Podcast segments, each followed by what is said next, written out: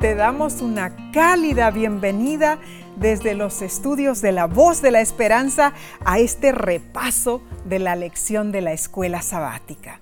¿Sabes? Esta es una maravillosa oportunidad para estar en comunión con Dios, para agradecerle por su mano sustentadora y rogarle que nos traiga más cerca de Jesús. Así sea, sí.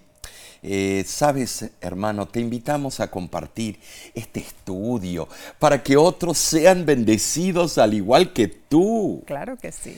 Y si estás en las redes sociales, pon tu comentario. Nos place leer tus mensajes, saber de dónde eres y cómo estos estudios te ayudan en tu vida espiritual, mi hermano. Amén, amén. Omar, María Espinosa nos escribió desde Brisbane, Australia. Ay, qué hermoso. Y ella dice lo siguiente, un saludo fraternal a los queridos esposos Grieve. Es muy grato y una bendición escuchar la palabra de Dios a través del estudio de la lección. Que el Todopoderoso continúe bendiciendo sus vidas y especialmente este hermoso programa. Un abrazo fuerte para los dos. Muchas gracias, María. Dios te bendiga ricamente. Y sabes de sí, eh, Simeón Orihuela Así nos es. escribió desde Huancayo, Perú. Aquí está. Y vamos, voy a leerlo.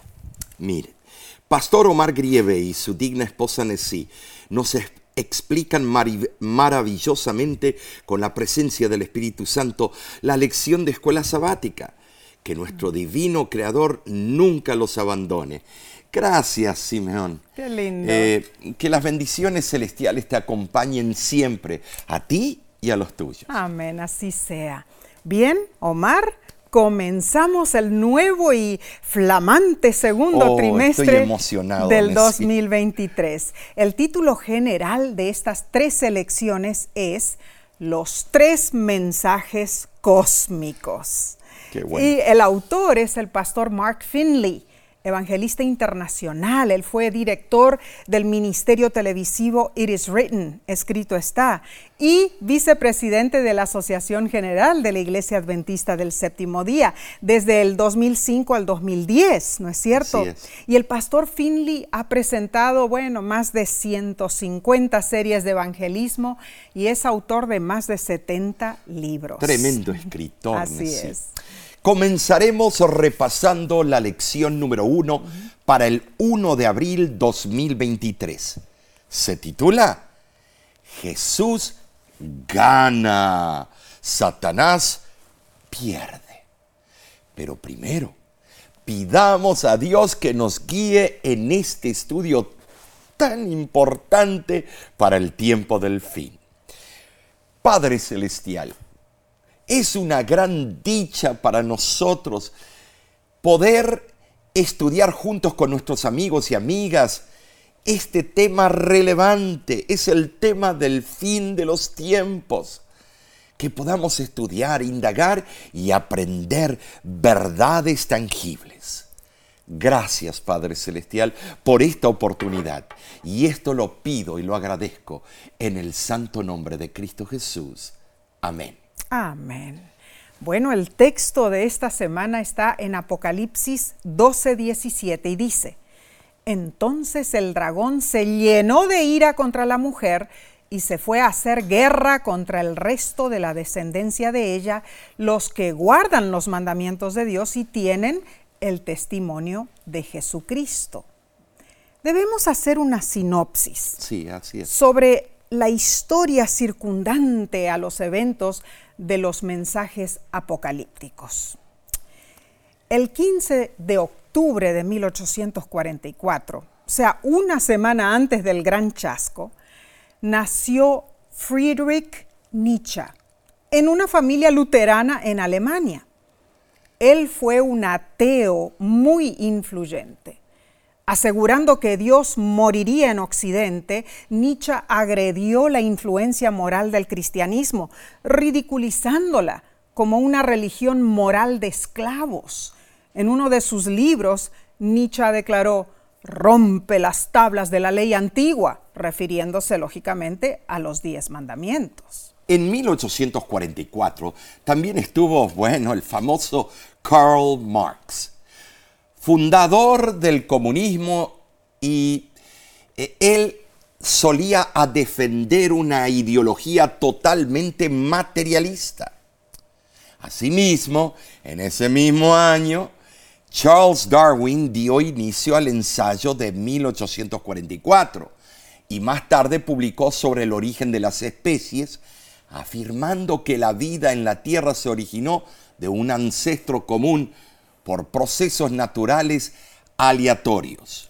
Sin embargo, 1844 marcó el cumplimiento de la profecía de 2300 días, sí, de Daniel 8:14. Omar, ese mismo año eh, eh, de los vestigios del gran chasco, ¿no es cierto? Se plantaron semillas semillas que florecerían en un movimiento mundial, cuyo mensaje central repudiaba las agallas de los marxistas, la ideología nietzscheana y darwiniana, ¿no es cierto? El movimiento adventista del séptimo día proclamó el gran conflicto entre Cristo y Satanás explicando cómo acabaría todo en este planeta. Ahora, ¿te das cuenta, Nessie? Satanás sabía que era el fin de los 2300 días y él puso toda esa mezcolanza de filosofías terribles para confundir. Para confundir, porque sabía que en ese tiempo comenzaba el juicio investigador. Ahora, te hago la pregunta, ¿acaso habrá sido una coincidencia que todos estos hechos sucedieran a la misma vez. No. Mark, eh, Nietzsche y Darwin fueron tres figuras influyentes cuyas obras causaron daños irreparables a la humanidad y siguen queriendo destruir las fibras morales de Dios. Pero en medio de todos esos errores, Dios no dejó el mundo sin un testimonio de su verdad. No, sí. Dios protegió su verdad claro en forma magistral. Así fue. En medio de esas destructivas ideologías se levantó un movimiento que con el tiempo se transformó en la iglesia adventista del séptimo día. Este grupo remanente, hermanos, proclamaría la verdad de los últimos días al mundo, el mensaje de los tres ángeles. ¡Qué emoción me da! Este mensaje refuta los errores y los conceptos inexactos promovidos por los tres hombres mencionados anteriormente. El mensaje de los tres ángeles es como la orden de marcha de la iglesia adventista del séptimo día y en su núcleo, hermanos, está el Evangelio puro y sencillo, presentado en el contexto de la verdad presente. Eh, como lo encontramos en Segunda de Pedro, capítulo 1, versículo 12. Sabes, estamos involucrados en una guerra universal de vida o muerte en contra de un enemigo astuto. Sí, eh, somos superados en el número. Satanás tiene más en sus filas y luchamos contra probabilidades increíbles. Mm. Las fuerzas del mal parecen invencibles, amenazando una derrota inevitable. La victoria se ve fuera de alcance. Desde una perspectiva humana, eh, pareciera como que las fuerzas de Satanás nos abrumarán, pero así no va a ser, porque Cristo tiene la última palabra. ¿Qué dices claro que sí, gracias a Dios que aunque somos superados en número, aunque las probabilidades humanamente hablando estén en nuestra contra, aunque los ataques de Satanás sean crueles, venceremos a través de Jesús. El tema de Apocalipsis, el último libro de la Biblia, es Jesús gana, Satanás pierde. El corazón de la batalla cósmica está esbozado en el capítulo 12 de Apocalipsis el enfoque de nuestro estudio de esta semana.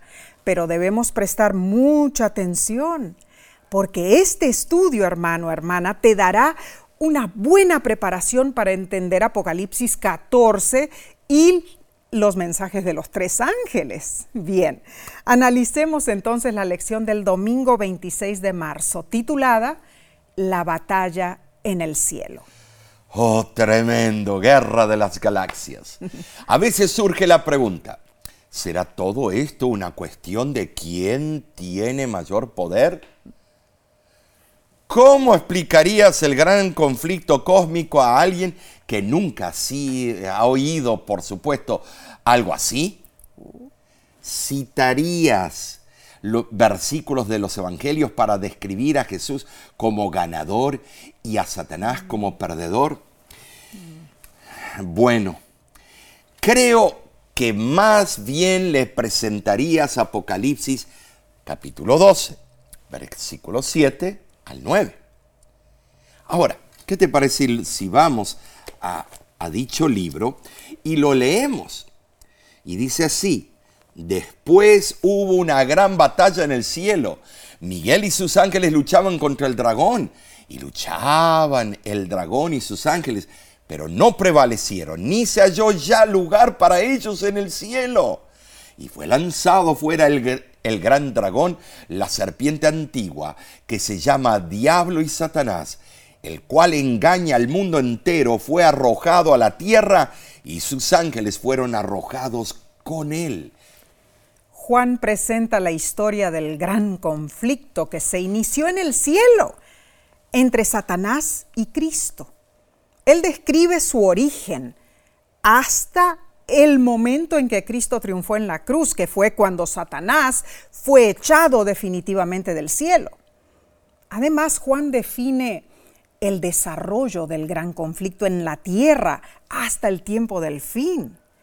Esta breve reseña de tres versículos refleja el extenso progreso del conflicto en el tiempo del fin, cuando esa lucha cósmica finalmente culmine con éxito.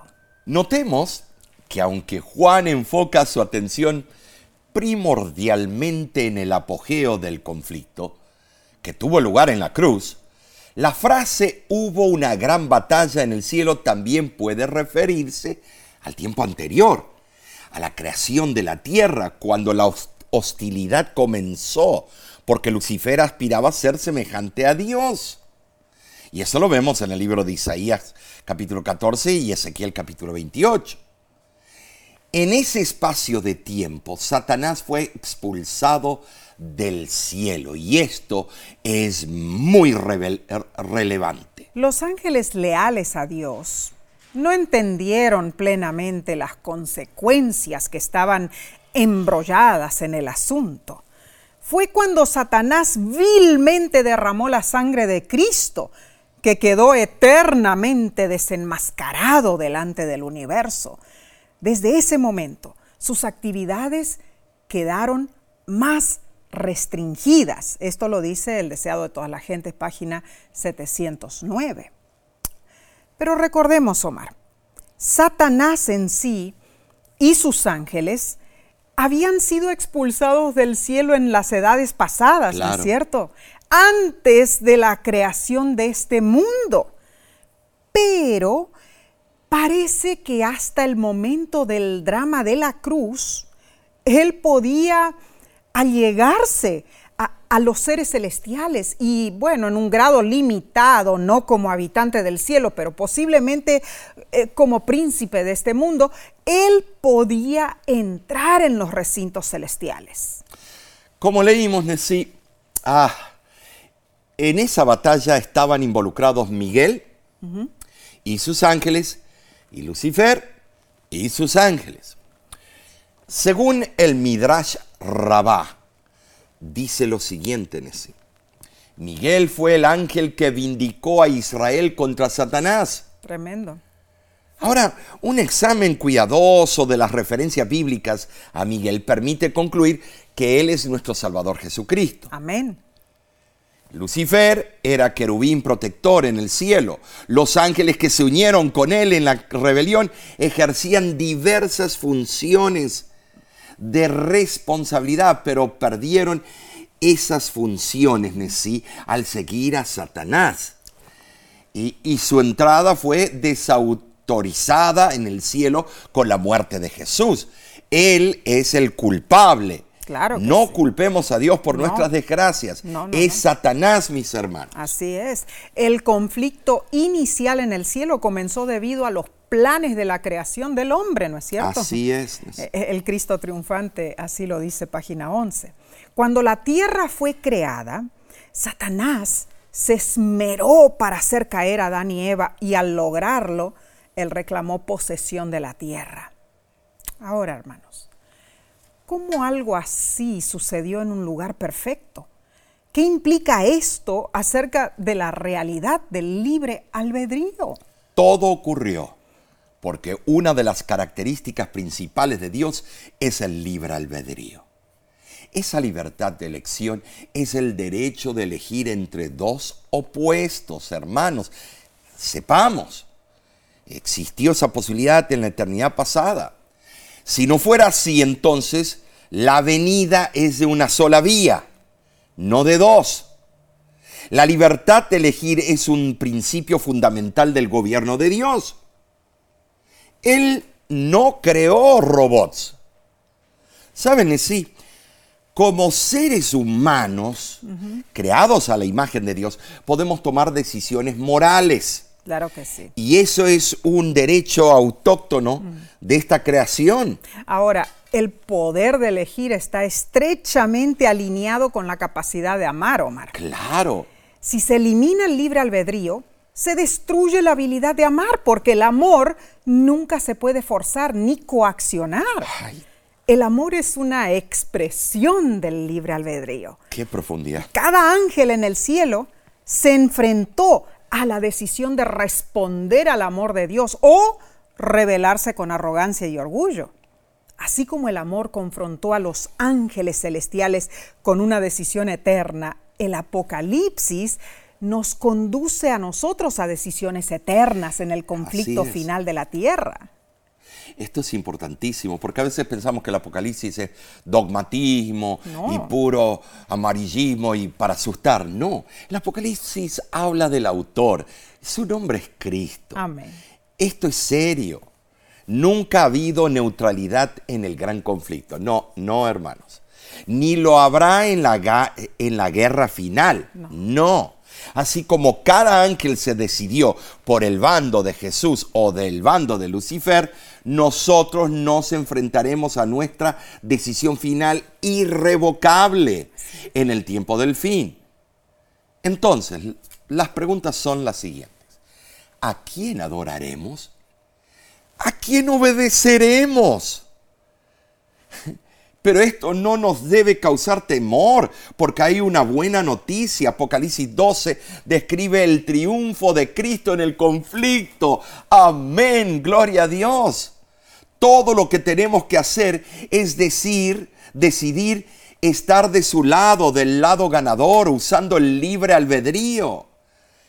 Qué bueno es poder elegir el bando en una batalla en la que sabes de antemano quién será el ganador. La lección nos hace reflexionar en cuán sagrado es el libre albedrío para Jesús, que aún sabiendo que eso lo llevaría a la cruz, igual nos dio libertad para elegir.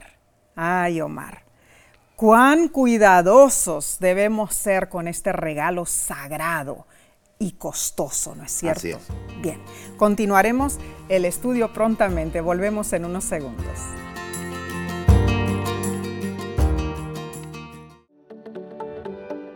En nuestra aplicación puedes encontrar más contenido como este que te ayudará en tu vida espiritual. Lo puedes descargar visitando nuestra página web lavoz.org.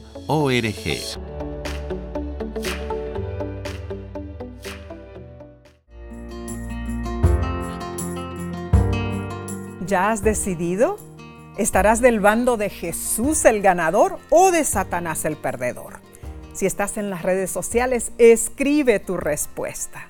Bien, pasemos a la lección del lunes 27 de marzo, titulada El ataque de Satanás. El capítulo 12 de Apocalipsis bien podría ser la bi- bisagra eh, sobre la cual gira todo el libro de Apocalipsis. es tremendo. Ese capítulo está en el corazón del último libro de la Biblia, conectando todo lo que haya pasado y todo lo que vendrá. En sí, el capítulo 12 vincula los capítulos anteriores con los capítulos futuros de ese libro.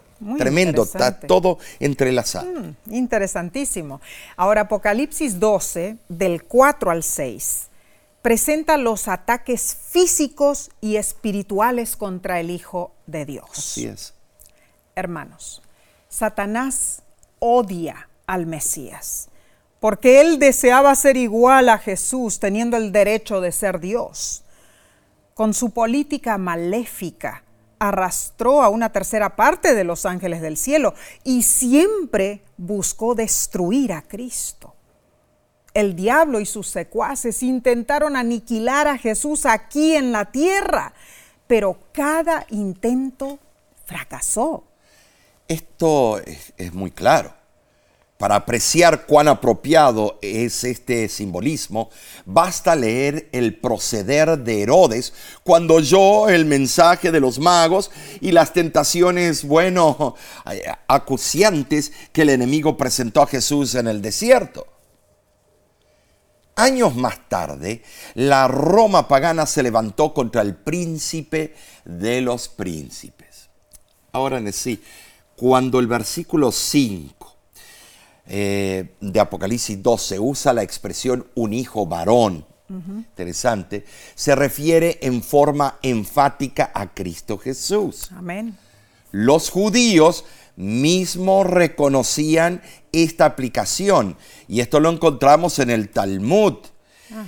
Eh, por ejemplo, eh, en el Talmud dice el hijo varón de Apocalipsis 12:5, se identifica más adelante también en Apocalipsis 19, versículos 13 al 16, como el verbo de Dios, rey de reyes y señor de señores.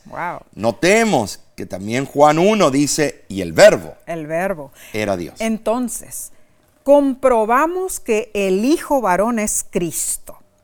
Pero la, lección menciona otros símbolos bíblicos. Así es. Está el dragón, que es el diablo, de acuerdo a Apocalipsis 12:9. Y la mujer, que es la iglesia, de acuerdo a Efesios capítulo 5 del 25 al 27. Notemos que en Apocalipsis 12 del 4 al 6 se usa la simbología para Cristo y para la mujer, o sea, su iglesia, ¿no es cierto? Así es. Nosotros de verdad somos la descendencia de nuestro Mesías. Amén queda claro que la mujer simboliza la iglesia. Así es. Y le voy a decir por qué. Porque hay una lucha entre dos mujeres en el, en el libro de Apocalipsis. Bueno, bueno. Aprenderemos más sobre esto en el estudio del miércoles. Así es. La lección también menciona el símbolo de la vara de hierro de Salmo capítulo 2, versículos 7 al 9. En la Biblia, una vara es símbolo de dominio o gobierno una vara de hierro en sí. Simboliza un gobierno invencible. Jesús enfrentó todas las tentaciones que nosotros enfrentamos y él salió vencedor. Amén. Ahora, el diablo es un enemigo derrotado por Cristo. Tú y yo sabemos eso. Y como Jesús ya venció al diablo en la cruz del Calvario, nosotros también podemos ser victoriosos. Gloria a Dios, hermanos. Ahora, la victoria de Cristo sobre Satanás fue completa, ¿no es cierto? Pero la gran controversia entre Cristo y Satanás aún no ha terminado. Sin embargo, esto no nos debe atemorizar, porque al aceptar por fe lo que Cristo hizo por nosotros, se cancelan nuestros pecados y somos perdonados. Somos perfectos ante Dios. La justicia de Cristo nos cubre, como lo explica Pablo en Filipenses 3:9, que dice, y ser hallado en él, no teniendo mi propia justicia que es por la ley, sino la que es por la fe de Cristo, la justicia que es de Dios por la fe. hermoso texto bíblico. Al ser perdonados somos libres, eh, bueno, de toda acusación. Jesús conquistó y venció para siempre lo peor que el, que el pecado y la maldad podían hacer. Bueno, sí, eh, honestamente atacó completamente el mal y, y lo superó. Claro que sí. El libro Reflejemos a Jesús, página 279, dice lo siguiente. Somos llamados a vencer en esta vida como Cristo venció. El cielo nos ha provisto con abundantes oportunidades y privilegios, de manera que podemos vencer como Cristo venció. Pero para ser vencedores no ha de haber en nuestras vidas inclinaciones carnales acariciadas Mientras más sea envuelto el corazón en Cristo, más seguro está el tesoro del mundo eterno. Bueno, Mar, esto en realidad me hace pensar en una anécdota. Resulta que cierto pastor, eh, un ministro, ¿no es cierto?, fue citado por un comité de otros ministros y teólogos. Hmm. Es que estaban intrigados porque los mensajes de este prestigioso orador eh, le faltaba algo. Le dijeron sin, rodeos los otros pastores que les diera una razón por la cual él jamás mencionaba a Satanás en sus mensajes. Mm. Y cuenta la anécdota que el predicador, luego de un extenso silencio, dijo muy pensativo, mm, Satanás, me suena conocido. Si mal no recuerdo, debe ser aquel que la Biblia menciona que fue vencido y aplastado en la cruz, ¿verdad? Tremendo. y los otros teólogos eh, consintieron con él. Bueno, dijo él, entonces tendrán que disculparme, dijo el predicador. Yo prefiero pasar tiempo con Dios y no dedicarlo a personajes derrotados. Bueno. bueno, en esa reunión, Omar, ninguno pudo discutir ni agregar nada a lo que el predicador había dicho, porque su razonamiento era inobjetable. Bueno, excelente ejemplo. Aunque debemos hablar e identificar al archienemigo. Claro claro Muchos pasan tiempo teniéndole pánico al enemigo.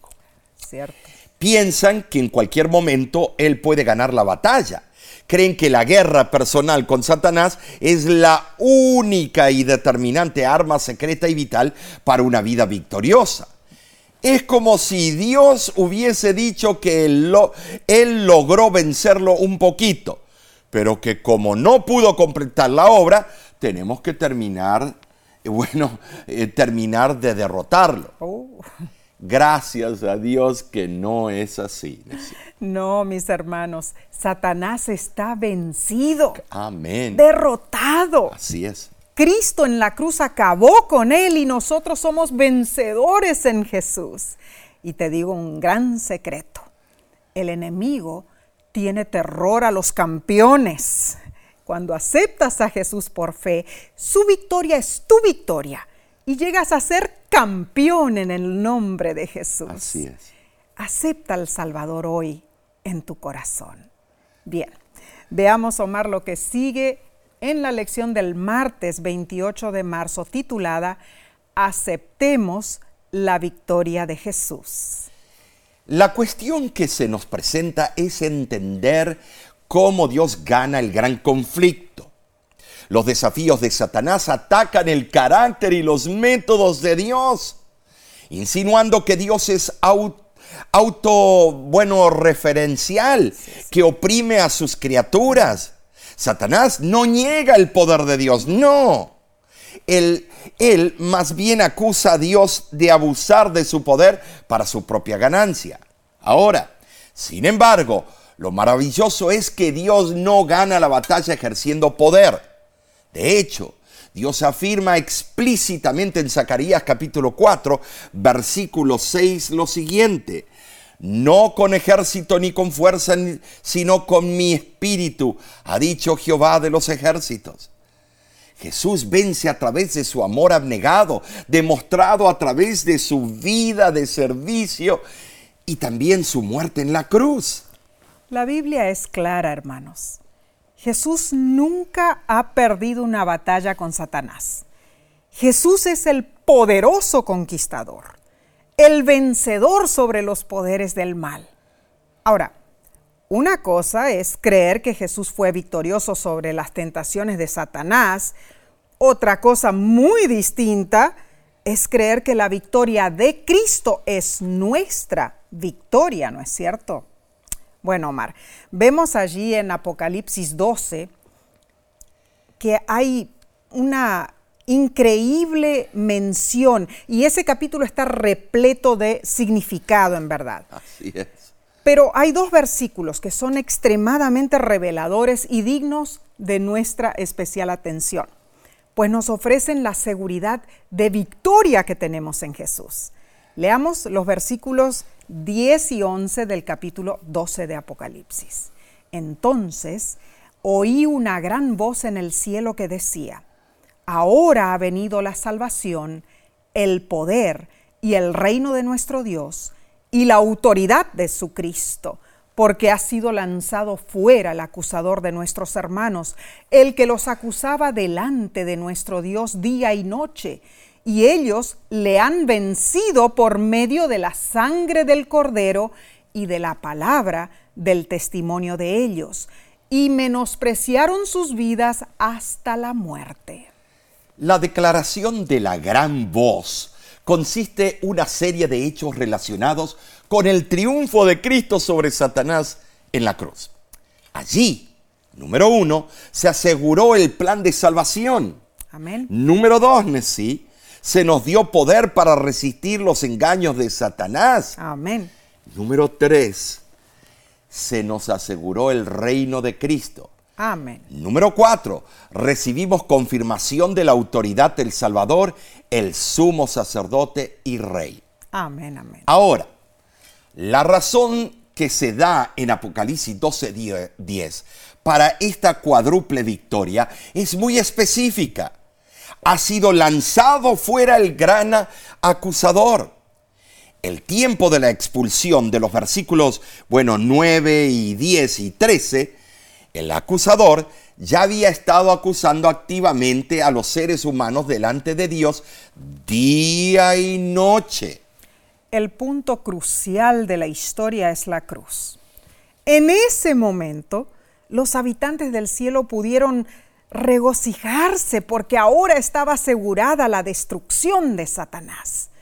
Oh, Satanás había pretendido ser el gobernante legítimo de este mundo pero al no lograr que pecara el Hijo de Dios, quedó asegurado el reino de Cristo.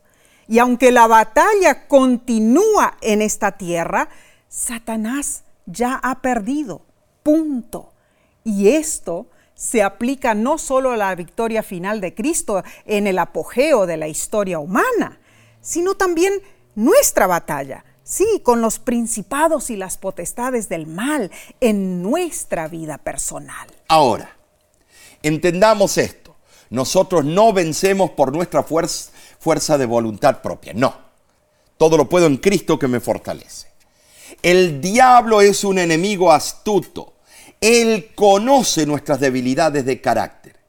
Él sabe dónde hemos caído antes. Conoce nuestros puntos más vulnerables. ¿Saben sí? Nuestra esperanza debe estar anclada en Cristo y su justicia, hermanos. Amén. Entonces, claro, como santos militantes vencemos al enemigo a causa de la victoria del Calvario. Solo cuando confiamos completamente en Jesús y acudimos a Él diariamente en busca de ayuda, podemos ser vencedores, hermanos. Gloria a Dios. Amén. El libro Dios nos cuida, página 308 nos asegura lo siguiente. Todos los que deseen pueden ser vencedores. Esforcémonos fervientemente por alcanzar el nivel que se nos indica. Cristo conoce nuestras debilidades y podemos recurrir a Él diariamente en busca de ayuda. No es necesario que obtengamos fortaleza con un mes de anticipación. Así es. Hemos de triunfar día a día. Entonces, Omar, no solo Satanás conoce nuestras debilidades, Jesús también las conoce por su gracia y a través de su poder. Jesús nos libra de la culpa y de las garras del pecado. A través de su sangre somos liberados de la condenación del pecado y libres de su dominio. Ay, amén. Sí, somos vencedores. La palabra vencer en Apocalipsis capítulo 12, versículo 11 y en otras 16 instancias en el mismo libro es Nikao en el idioma original. Se puede traducir como conquistar, prevalecer, triunfar o vencer. Amén. Nosotros somos redimidos, victoriosos y salvos, hermanos, no por nuestros propios méritos, sino por las victorias de Cristo, por la sangre del Cordero a nuestro favor, sí. Qué hermoso mensaje, Omar. De verdad podemos estar seguros, hermanos. que el sacrificio de Cristo es el centro de la atención de todo el universo. No hay nada más sublime para demostrar el amor infinito e insondable de Dios que la cruz y la victoria de Cristo Jesús. El poder de Cristo para vencer fluye del santuario celestial a todos nosotros que confiamos en Jesús. Somos redimidos por su gracia y dedicamos nuestras vidas a su servicio. Hermano, hermana, es nuestra oración que hoy aceptes la victoria de Jesús en tu vida. Bien, seguiremos profundizando este tema, pero lo haremos en unos segundos. Ya volvemos.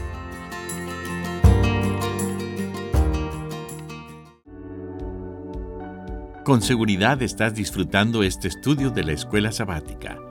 Te invitamos a buscarlo en formato de video por nuestro canal de YouTube. Lo puedes encontrar en youtube.com diagonal La Voz de la Esperanza.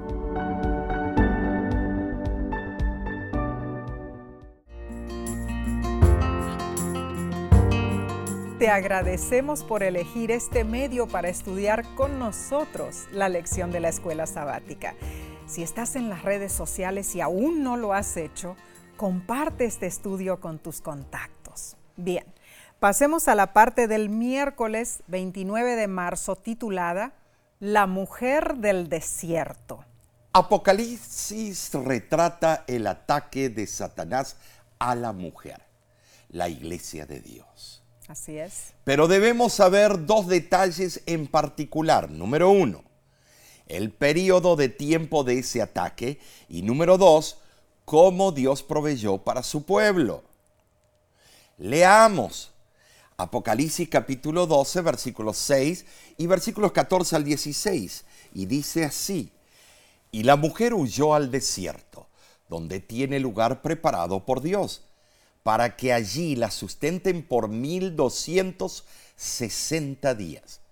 Y se le dieron a la mujer las dos alas de la gran águila, para que volase de delante de la serpiente al desierto, a su lugar, donde es sustentada por un tiempo y tiempos y la mitad de un tiempo. Y la serpiente arrojó de su boca tras la mujer agua como un río, para que fuese arrastrada por el río. Pero la tierra ayudó a la mujer, pues la tierra abrió su boca y tragó el río que el dragón había echado de su boca. La mujer escapó al desierto. Así es.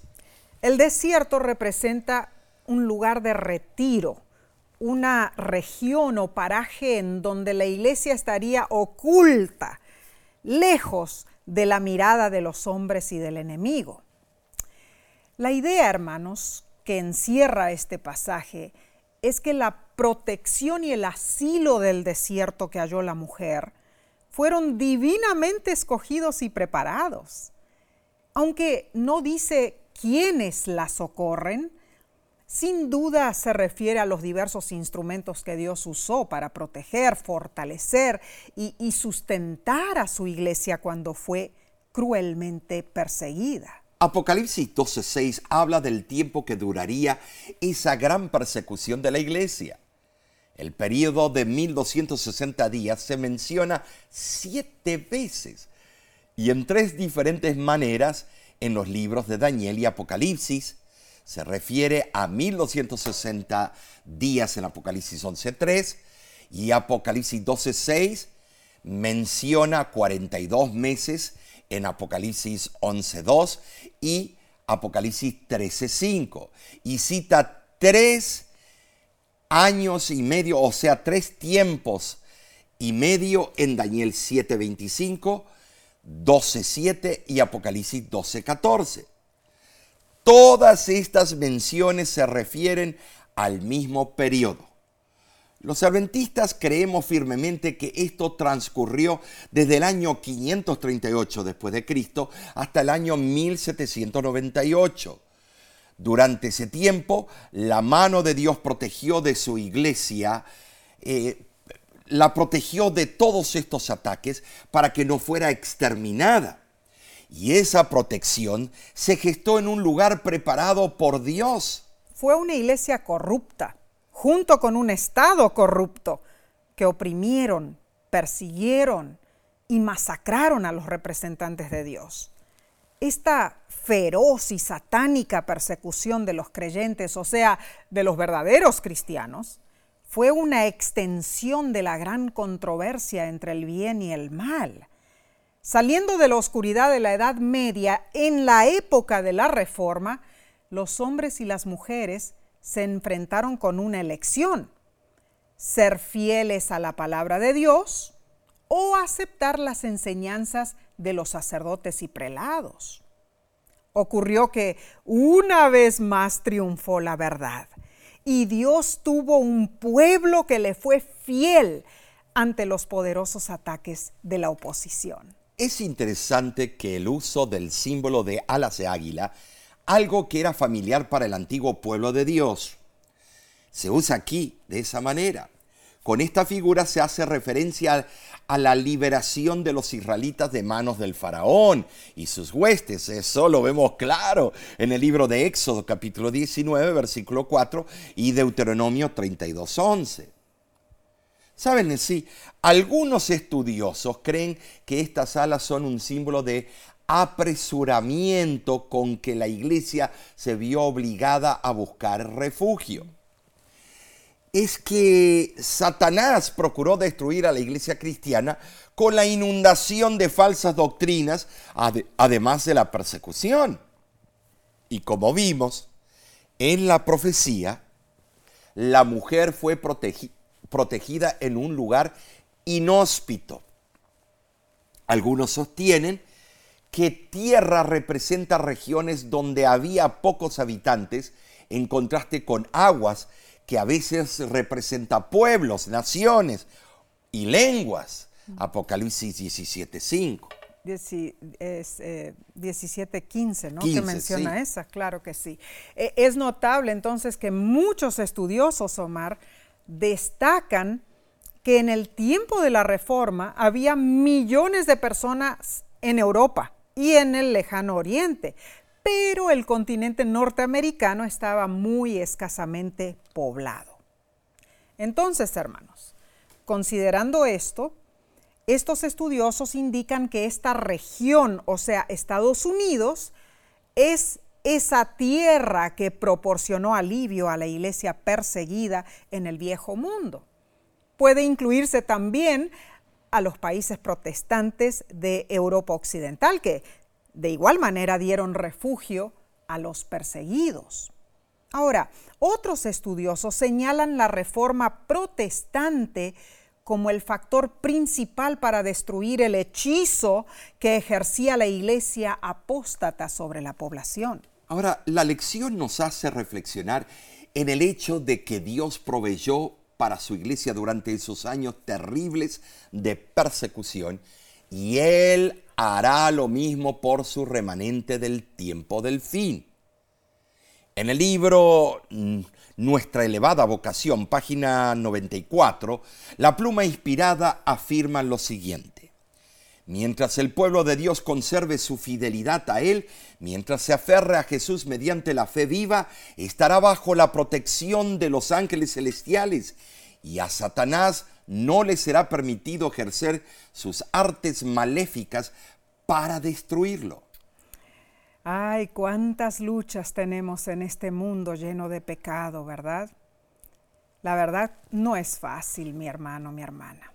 Pero Omar, debemos preguntar a cada uno que nos está acompañando, ¿has tú pasado por un momento de prueba o dificultad en tu vida en el que podrías haberte desanimado fácilmente? pero Dios proveyó un lugar de refugio para ti y te sostuvo en tus desafíos. Sí, en el momento que más necesitabas de su apoyo. Si puedes, comparte tu testimonio con nosotros. Lo puedes hacer en las redes sociales o también escribiéndonos a nuestro correo electrónico info arroba Bien. Vayamos, Omar, al estudio del jueves 30 de marzo, titulado El remanente de Dios en el tiempo del fin. Tremendo título. El diablo quiere controlar el universo. Eso es un hecho. Su foco de atención en los últimos días de la historia de esta tierra eh, está concentrado en el pueblo de Dios. Así es. Él quiere denigrar la imagen del pueblo. ¿Cuál es el pueblo de Dios? Apocalipsis 12, 17 responde y dice así, entonces el dragón se llenó de ira contra la mujer y se fue a hacer guerra contra el resto de la descendencia de ella, los que guardan los mandamientos de Dios y tienen el testimonio de Jesucristo. ¿Te das cuenta, mm. Que aquí se habla de el resto de la descendencia. Oh, Una mujer dio a luz al Hijo de Dios. La descendencia de ese hijo es la iglesia de remanente. Claro que sí, Omar, claro que sí. Bueno, el fracaso en destruir la iglesia del desierto es lo que intensifica la ira del dragón de Satanás. Él quiere atacar al pueblo de Dios. Claro que sí. Y lógicamente hace un intenso esfuerzo por destruir la iglesia de Cristo. Ahora, hermanos, su empeño supremo en este sentido aún está en el futuro. Y esto es muy cierto. Repito las dos características del pueblo de Dios. Número uno, guarda los mandamientos de Dios y tiene el testimonio de Jesucristo. El remanente guarda los mandamientos de Dios, no son los mandamientos de los judíos siempre fueron y serán de Dios, indicando que estos están en pugna en la lucha entre el dragón y la iglesia. Y el testimonio de Jesucristo es el espíritu de la profecía. Jesús da testimonio a su iglesia por medio de las profecías. La estrecha relación entre el testimonio de Jesús y la profecía se demuestra al comparar Apocalipsis 19:10 y Apocalipsis 22, 9. Sí, eh, es interesante. Eh, me gustaría que leas estos dos textos. Claro que sí, Omar. Vamos a leer entonces en Apocalipsis 19, 10. El ángel se identifica de esta manera. Yo soy consiervo tuyo y de tus hermanos que retienen el testimonio de Jesús y en Apocalipsis 22, 9, el ángel se identifica ahora de esta manera. Yo soy consiervo tuyo de tus hermanos los profetas. Entonces la razonable conclusión es que las dos expresiones del ángel son paralelas. Podemos concluir que los que tienen el testimonio de Jesús pueden ser identificados con los profetas. Así es. La obra distintiva de un profeta es comunicar los mensajes de Dios al pueblo. Jesús tiene un testimonio para su iglesia y lo da usando el espíritu de profecía. Amén. ¿Sabes? Los adventistas del séptimo día interpretamos esto creyendo que el remanente se distinguirá por la manifestación del don de profecía en su medio. Creemos que el testimonio de Jesucristo es mediante el don profético que lo encontramos en los escritos de una gran autora inspirada, Elena G. Y Joel, capítulo 2, lo confirma. En el tiempo del fin el remanente tendría el don de la profecía. Como la sierva del Señor habló sobre la eh, apostasía omega, allí ella mencionó que habría muchos dentro de la iglesia negando esos escritos del espíritu de profecía. Para muchos eruditos, esos e, escritos no son escolásticos. Omar, a varios eh, estudiosos de la Biblia les resulta vergonzoso usar los, los, escritos del espíritu de profecía. A muchos les molestan esos escritos de Elena de White. ¿Por qué? Porque tocan sus llagas. Claro. Eh, tocan sus malos hábitos. El espíritu de profecía les descontrola su zona de comodidad. Y estos expertos profesan ser sabios pero se hacen necios. Romanos 1.22. Muy bien dicho, Nessie. Eh, eh, bien vemos que esto está ocurriendo, cada vez se prolifera más. Vienen nuevas generaciones y más el ataque. Hemos visitado lugares donde nos piden que no mencionemos esos escritos. Es triste, Nessie, es triste. Y Dios debe entristecerse también. Pero hay algo más que debemos mencionar. Como adventistas del séptimo día debemos rechazar enfática y claramente la idea de que solo nosotros somos hijos de Dios, oh. que solo nosotros tenemos derecho al cielo. Eso es otro error que se va al otro extremo también. Debemos entender que todos los que adoran a Dios con sinceridad, que están en armonía con la voluntad de Dios y obedecen sus mandamientos, son miembros en potencia de este grupo final del resto, del remanente, mencionado en Apocalipsis capítulo 12, versículo 17. Qué bien explicado, Omar. El remanente enfrentará al furioso Satanás. No habiendo podido destruir a Cristo, intentará destruir el objeto del afecto más profundo de Cristo, su iglesia. Y la lección menciona que la última lucha no se localiza en Medio Oriente ni en los diversos conflictos que hay allí.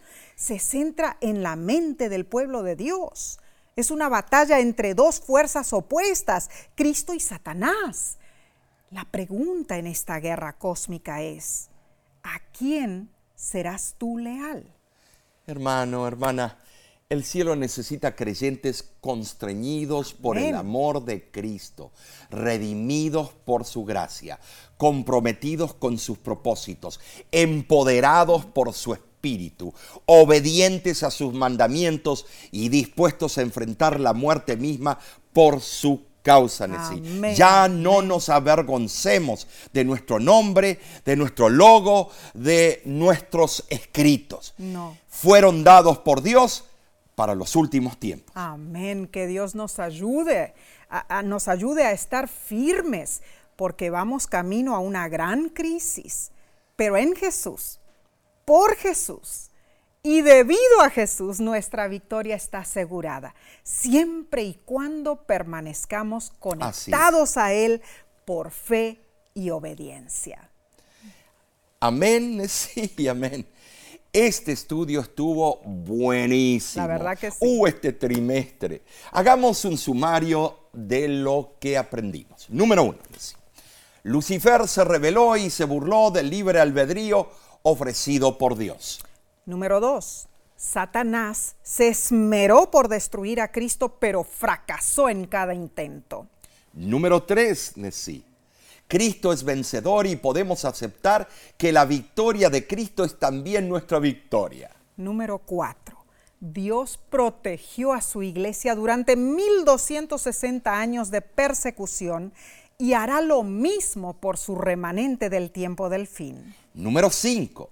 El remanente de Dios tiene dos características. Guardan los mandamientos de Dios y tienen el testimonio de Jesucristo. Qué hermoso. Con esto, hermanos, tenemos la base para los estudios de las siguientes semanas, ¿no es cierto? Y la próxima lección estará interesantísima. Lleva por título Un momento del destino. Estará buenísima esta lección. Te invitamos a unirte nuevamente por este mismo medio. Bueno, juntos aprenderemos las verdades eternas del reino eterno. Amén. Y debemos aclarar, aclarar perdón, algo, Mar, eh, a nuestros hermanos que no son miembros de la Iglesia Adventista del Séptimo Día. Si tú estudias la palabra de Dios, si tú haces la voluntad de Dios, si tú guardas los mandamientos de Dios, tú también estarás junto con nosotros en ese precioso y añorado grupo, el remanente, que estaremos esperando la segunda venida de Cristo Jesús. Y por supuesto, Cristo es el que te ayuda a guardar estos principios. Amén. Ahora, eh, te queremos invitar porque todos los viernes tenemos la predicación em, eh, en vivo. Tratamos tópicos interesantísimos para los tiempos que vivimos. Así es, Omar. Sintonízate. Así es. Y eh, bueno, si todavía no te has suscrito, puedes hacerlo al canal de YouTube de La Voz de la Esperanza, ¿no es cierto? Y si deseas obtener más información sobre el Ministerio de Radio y Televisión La Voz de la Esperanza, visita nuestra página lavoz.org. ¿Sabes, hermano, hermana? Oramos para que Dios esté presente en tu vida siempre. Dios te bendiga y Dios también te guarde a ti y a los.